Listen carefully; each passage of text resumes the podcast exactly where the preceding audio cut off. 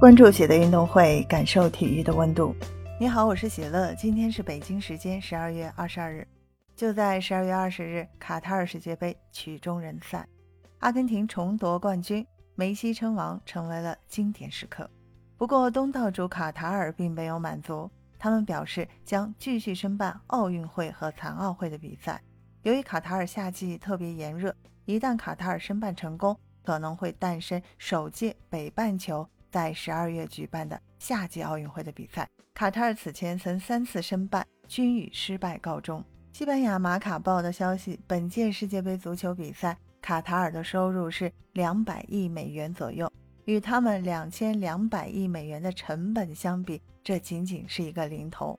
不过，卡塔尔当地人觉得意犹未尽，世界杯一结束，他们马不停蹄地开始申办奥运会和残奥会的比赛。而且预计还是在冬季举办，这有可能会改变大家对奥运会的印象，因为夏季奥运会一般都是在夏天里面举行的，即便是南半球的澳大利亚悉尼两千年奥运会也是在七八月份举办的。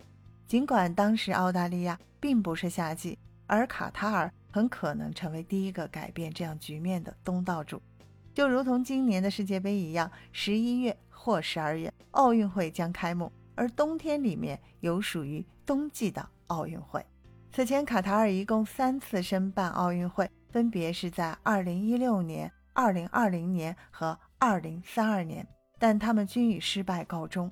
这三届奥运会举办权分别被巴西的里约、日本的冬季和澳大利亚的布里斯班获得。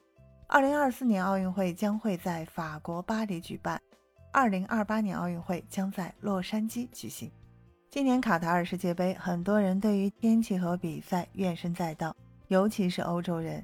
即便是在十二月里面，这里也是非常炎热。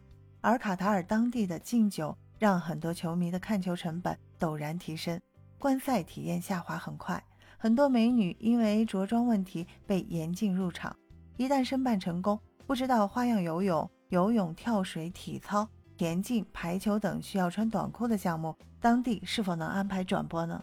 二零零六年，卡塔尔举办过一届亚运会，中国队当时是以一百六十五金超越日本和韩国，稳居第一。东道主卡塔尔队仅获得了九金、十二银和十二铜的成绩。